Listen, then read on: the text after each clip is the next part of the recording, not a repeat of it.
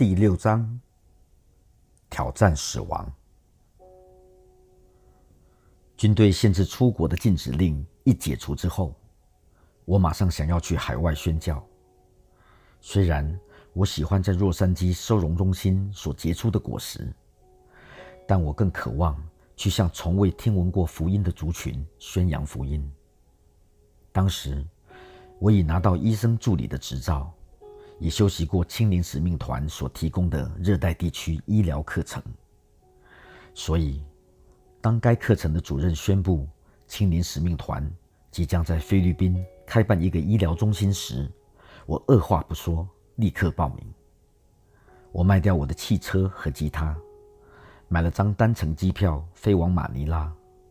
我身无分文的到达那里，搬到菲律宾。我是抱着必死的决心，虽然我不担心金钱或文化适应的问题，但我是随时准备殉道的。我听过很多外国人恨恶丑陋的美国人的说法，我无知的以为我们一下飞机，菲律宾人知道我们是美国人，就可能把我们给杀了。所以，我计划在还未踏进菲律宾国土之前，在机场。就尽量多传福音，带领越多人信主越好。我知道这种想法现在看来很可笑，但当时我真的就是那种想法。当我发现菲律宾人对美国人很友善时，简直受宠若惊。但我从一开始就有心理准备会遇到困难，这样也很好，因为生活在这个动乱贫穷的国家。生命随时可能受到威胁。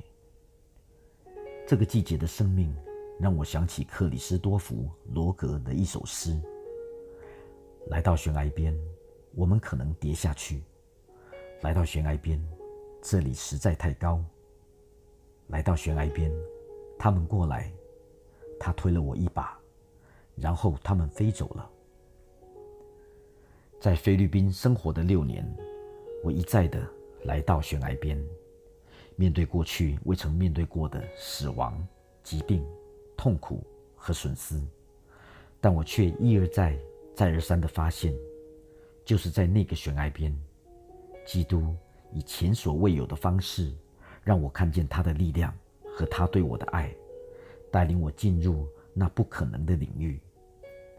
在这个过程中，我必须一再的被迫。丢弃许多我对基督教的看法，因为很多我原先以为对的想法，其实是混合了属灵哲学理论和美国宗教文化的想法。我开始找到那个超越时间、空间、文化、经济地位、性别和年龄，道成肉身、现在进行式的福音，以及福音的核心。带领我们从理论进入真实的那一位，这些想法取代了我原先的想法。青年使命团差派我去的医疗中心，主要服务对象是住在马尼拉外围、靠近南中国海附近一带垃圾场的非法居民，人数约有两万。我在那里工作了五年。我是被差派到那里的十一位医疗服务员中的一个。我们的工作是为这些人提供基本医疗服务。看到这个垃圾场，我的第一个反应是闭上眼睛，停止呼吸。我甚至不希望踩在他们的地上。他们把那个地方叫做烟雾山，因为垃圾长期堆积在炙热的阳光下。不断冒出烟雾，经常不小心就酿成火灾。垃圾场里坑坑洞洞，四处飞扬的垃圾堆下，满是污秽肮脏的粘稠状垃圾，塞满了每个坑洞。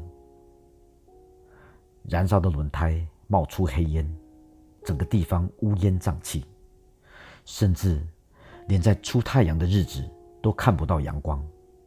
我在那里。从未看见过蝴蝶或花朵。一片乌烟瘴气中，你所能看见的只是一堆又一堆多到数不清的黑色垃圾堆，偶尔不小心会起火。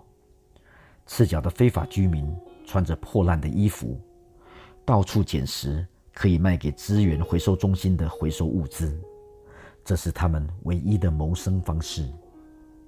更糟糕的是，涨潮和台风的时候，部分垃圾场会淹水，废水、垃圾、死老鼠、死狗，甚至死尸，漂浮了一地，水位高及大腿，水沟里发出恶臭。在那种生活环境下，几乎每一个住在垃圾场的居民都生病，身上有未治愈的伤口。大家对生活的期待很低。我在那里住了四年之后，才第一次看到有人可以活到长白头发的年纪，而那个人是个计程车司机，而且他不是以垃圾场为家。除了非法居民和冒烟的黑洞之外，那里同时也是罪犯藏匿的处所。警察不会到这种地方来，所以。藏匿在那里的罪犯数目惊人，整个地方就是个废墟。我想象中的地狱大概就是这样吧。到达垃圾场的第一天，我出去接触一些人，有个女人拿东西给我吃，这是一种表达友善的方式，所以我必须接受。耶稣曾说：“给你们摆上什么。”你们就吃什么。在大部分的文化中，吃饭是建立友谊的最好方法。而菲律宾人生性慷慨，经常邀请我们到他们破落的小屋吃饭。他们的菜单包括烧烤老鼠，烧烤的火是用垃圾烧出来的火；胚胎已发育完全的蛋，以及死得很彻底的狗。他们找到一只死狗，还是把它切块煮了来吃。发霉的汉堡，煮过的猪皮，上面还有猪毛。发馊的鱼头汤、鱼眼和鱼鳍炒饭。在来到垃圾场之前，我觉得施洗约翰以蝗虫野蜜果腹，十分可怜。但现在我嫉妒他。在垃圾场吃完第一顿饭之后。我就严重食物中毒，整晚抱着水桶吐个不停。在此之前，我从未生过病，但这次的生病却非常严重。我心想，我大概快死了。才来这里的第一个晚上，我就要死了。我想回家。然后我听到主对我说：“你是否愿意在这里敬拜我？即使这里不是铺着地毯。”有着柔软座椅和空调的舒适教堂。于是我开始敬拜，想吐的时候就停下来吐一下，然后再继续敬拜，整夜如此。到了早晨，我整个人好像被洗净一样，深刻感受到神真实的同在。我从未有过此种感觉，这种感觉好奇妙。我觉得。我宁可生病，感受到神的同在，也不要身体健康却不知道神的同在。那次的经历，预备我接受接下来的十二个月，大病小病，永远不断的挑战。靠着神的恩典，我仍旧可以起来服侍，学习菲律宾语，建立新友谊，然后面对更大的危险。我被指定探访垃圾场的某一个区域，所以我规划出一条固定路线，几乎认识我们的每一个邻居。有一天，我虽然没有值班，但还是决定去绕一圈，探望大家。在路上，我遇到一群人，他们有八个人，我从未见过他们。我主动走过去和他们握手。用不流利的菲律宾话自我介绍，他们突然变得紧张起来，可能是正在从事毒品交易。其中一个人拿出枪来抵住我的脸，我整个人无法动弹。伸出去的手还没伸回来，我知道自己无路可逃，我不能跑，也不能躲，他抓住我。在那一刻，一种神圣的平安，像温热的蜂蜜一样流过我全身。我知道自己不会有事，虽然我也知道这是个生死交关的关头。我尽最大努力向他们解释我的身份，以及我为什么会在那里。但我有限的菲律宾语很快就不够用。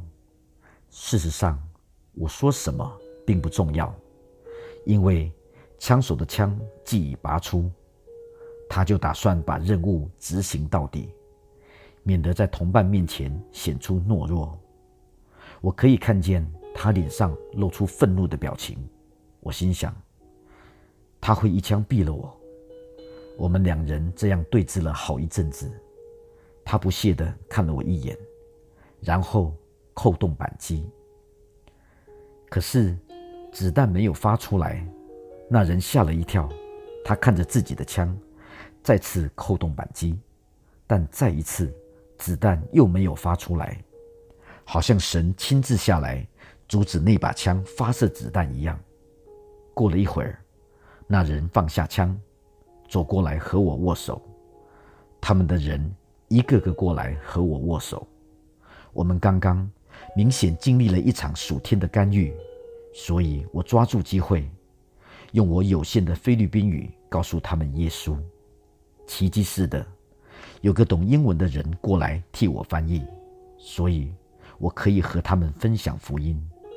在他们每一个人。都接受了耶稣之后，我回基地去拿圣经给他们，但我带来的圣经不够，少了一本，他们就开始互殴。在走回家的路上，回想这个大能的经历，我好像做梦一样，一种奇怪的感觉漫过我全身。我和往常一样，眼睛看着地面走路，免得踩到玻璃或钢条。而跌倒或割伤，然后我突然想到：天哪！如果不是这样的话，我现在可能是走在黄金街道上。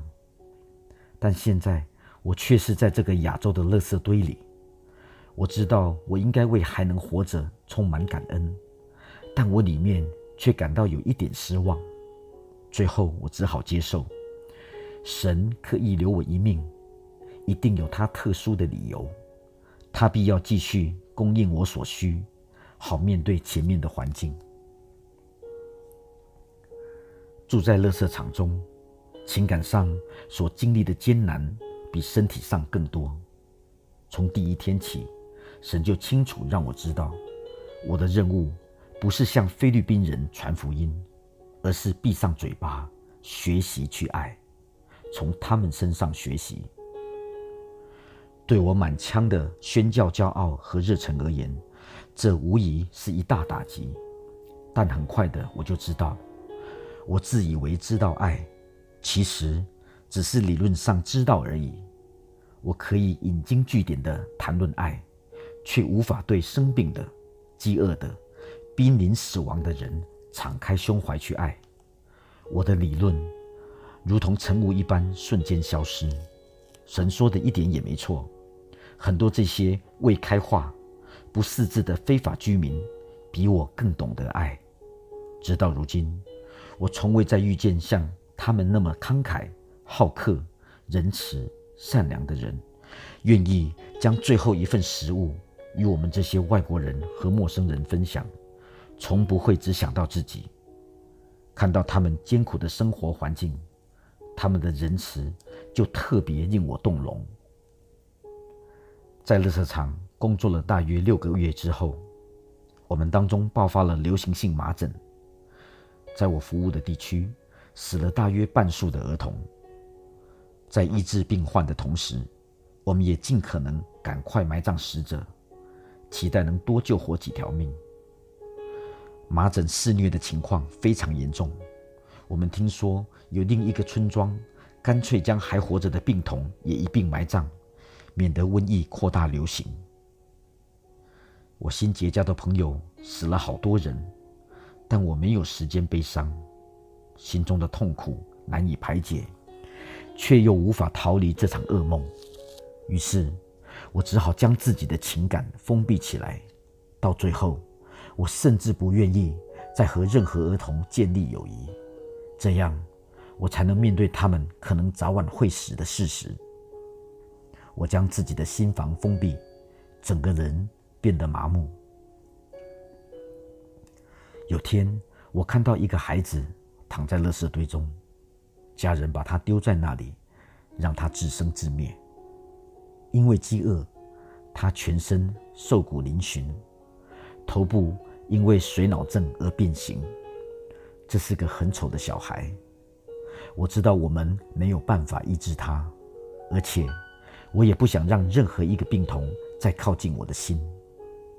但每一天执行勤务时，经过他身边，我都会给他一点食物和水。每一次我看到他还活着，就觉得稀奇，但我的心麻木不仁。即使每天经过他身边，我就是不愿意让自己再去爱他。当时我的情况就是那么糟糕。有天晚上，我做了个梦，梦见这个孩子，他得到医治。整个人非常健康、快乐、风采美丽，但在永恒里，他不记得在地上有任何人爱过他。醒过来时，我不断哭泣。我知道自己放弃了一个以神的爱来影响这孩子的机会，为他建立一个永恒的记忆。我在半夜被那样的梦所惊醒，整个人立刻跳起来。心中暗自希望那孩子还在呼吸。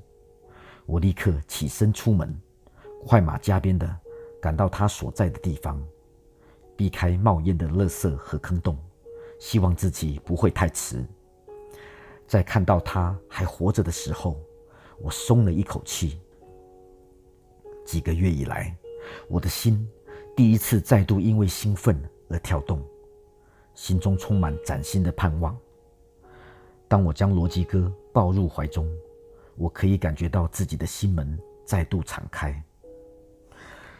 我拿几根枝子做支撑，铺上毛巾做垫褥，把欧吉哥背在身上，带着他跟我一起去做医疗服务。他因为营养不良，体重很轻。不久之后，我替他报名参加青林使命团的乐色区所经营的托儿中心。于是，他开始得得到妥善的照顾，有正常的饮食、洗澡和打预防针。因为有更多人捐款支持这份施工，所以该中心得以扩展，每次可增加一到两个小孩。后来发生一件奇妙的事，神医治了欧吉哥。他没有接受任何手术，脑部的积水。却逐渐消失。同时，我们也找到他的家人，他们很高兴地将他接回家。现在，他有生存的希望了。欧吉哥不仅顺利活下来，还变得越来越健康。他的体重快速增加，头发和牙齿也长了出来，很快又学会爬和走路。他很爱讲话，笑声惊人。而且经常放声高歌，看见一个因饥饿而濒临死亡边缘的孩子变得这么蓬勃有朝气，真是一件最让人感到快乐的事情。自此之后，我有幸又看见许多孩子经历这种神迹。我曾见过骨瘦如柴、濒临死亡、连呼吸都有困难的小孩，两眼直瞪着我。孱弱到连哭的力气都没有。可是，如果你替他插上鼻胃管，喂他食物，大概只要一个星期的时间，他就会逐渐变得有力气，快速成长，在你眼前一天天长大。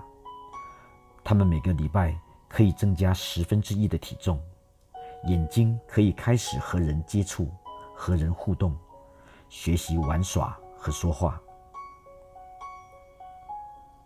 救活这样的孩子，让我们得到喜乐，包括拯救灵魂，就是使你可以继续做下去的原动力。即使你身旁围绕着死亡，就算当中有过世的，在永恒里，他们被你对他们的爱所触摸，即使你只是陪伴在他们身边，给即将死去的他们安慰。欧吉哥的故事教导我：我们不能选择我们要去爱哪一个人，哪一个人我们不要去管他。我们必须拥抱所有神带到我们身边的人，如同他拥抱丑陋。生病、贫穷和破碎的我们一样，如果我们想要学习像他一样去爱，我们的眼光就必须超越眼前这个人的局限，看见耶稣自己。德丽莎修女在加尔各答服侍贫穷人时，她说：“他们每一个人都是穿上痛苦装扮的耶稣，在欧吉哥身上看见耶稣，按着神的形象。”所造的儿子，这个超自然的恩赐医治了我，使我有能力对他人敞开胸怀。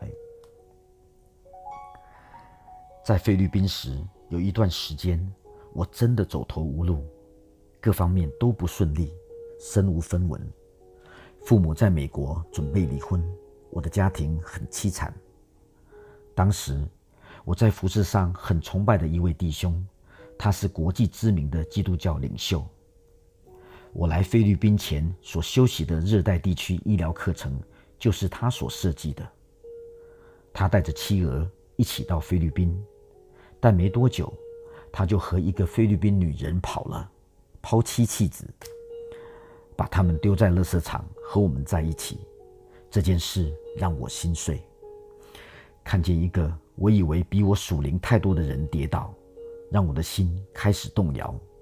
我心想：如果连他都无法过一个圣洁生活，和神维持一个活泼的生命关系，这样我还有什么指望呢？屋漏偏逢连夜雨，我偏偏又连续生病好几个月。除了肠胃一直不舒服之外，在我亲手创办的肺结核诊所医治病人时，我自己。又感染了肺结核，我没有办法医治自己，因为我们的医疗资源只够医治我们手边的十九位病患。我也必须向其他的医疗员隐瞒病情，因为害怕他们会把我送回去。我唯一能做的就是私下为自己能得医治祷告。我开始睡在棺材间，这样半夜俱可死。才不会吵醒室友。这个房间不断的提醒我，我们中间死了多少人。我们看到这里的人过世后，他们的家人无力埋葬死人的窘境，然后整个情况又因每天有人死亡的悲惨事实而更形加剧。于是，我们服侍的单位开始为他们的死者制作棺木，负担丧葬费用。将死者埋葬在贫民区，其实只需要一小笔费用，但这里的居民为了埋葬死者，有时需让遗体停放在只有一个房间的家中长达一个月，然后他们再去找人赌博，设法筹措丧葬费用。你所爱的人过世了，你无能为力，伤心欲绝，却又必须将他的遗体。停放在鼠辈乱窜、闷热潮湿、用垃圾堆成的小屋中，直到你有能力埋葬他为止。想象一下，这是什么情况？因为我们为死者制作简单棺木，所以就有机会替他们举行追思礼拜。这是个大好的布道机会。但睡在棺材间，这个经验可不怎么好。我觉得非常孤单，那里没有手机，也没有电脑，我无法和家人联络，即使邮寄信件也不可靠。我写了好多信回家，请大家为我祷告，但却无从得知信到底寄到没有。我晚上经常冒冷汗，体重巨降，我知道自己离死亡越来越近。但我最害怕的是失去自己的信心。我可以感觉到自己的信心逐渐在消失，心中充满怀疑，好像双脚踩在云端，仅能用一只手勉强抓住悬崖一样。我努力想要抓住，可是却没有信心或力气这样做。我离神越来越远，也不知道到哪里可以寻求帮助。有天早晨醒来，我往门外看去，刚好看见一个人在教他的小女儿走路。他握着女儿的小手，带着她一步一步走过坑坑洞洞、洒满碎石的肮脏地面。突然，小女孩把父亲的手拨开，想要自己走。男人紧紧地跟在小孩后头，看着她颠颠簸簸地走，在后面保护她。小女孩突然不小心跌倒了，在还没有整个跌得四脚朝天的时候，父亲就赶紧一把将她抱起来。他一直都在保护着她。透过这幅图画，神对我说话，强而有力。我心里明白，即使我会松手，我的父神却永不会放开他的手。我不用害怕自己没有能力紧紧抓住他。保持自己的信心，我做不到，他却做得到。犹大书里有一段话说：“那能保守你们不失脚，叫你们无瑕无疵，欢欢喜喜站在他荣耀之前的我们的救主，独一的神，愿荣耀、威严、能力、权柄，因我们的主耶稣基督归于他，从万古以前。”并现今，直到永永远远，阿门。我的态度完全改变，虽然病得很严重，我的信心却开始刚强起来。我知道自己的生命在天父手中。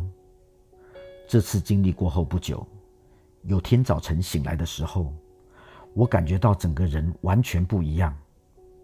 几个星期以来，我第一次可以深呼吸。不会想要咳嗽，而且觉得自己变得很强壮。我又替自己做了一次肺结核检测，结果是阴性。这是个奇迹。通常，如果你得过肺结核，即使痊愈后，测试结果还是会呈阳性，表示身体已培养出抗体。一直到今天，我的身体没有任何得过肺结核的迹象。神医治了我。这件事让我大受鼓舞，虽然我不能将好消息告诉别人，因为先前我隐藏了自己的病情。我后来发现，我们教会有收到我寄出的一封代祷信，他们的祷告和我得医治刚好是同一时间。这件事也让我备受激励。这个证据证明了神就像我在乐视区看到的那个学步女孩的父亲一样。他一直照顾着我，宝宝提膝，保守我一生。我们因为害怕，害怕死亡，害怕痛苦，害怕损失，很容易会拒绝来到悬崖边。这些恐惧是自然的，但我们必须知道，恐惧一定会背叛和颠覆我们终极的命定。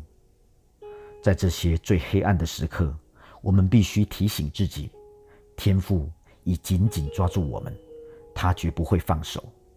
虽然你的悬崖和我的可能不一样，但神要拯救我们的应许却是一样。现在，或许是你该跨出脚步，学习飞翔的时候了。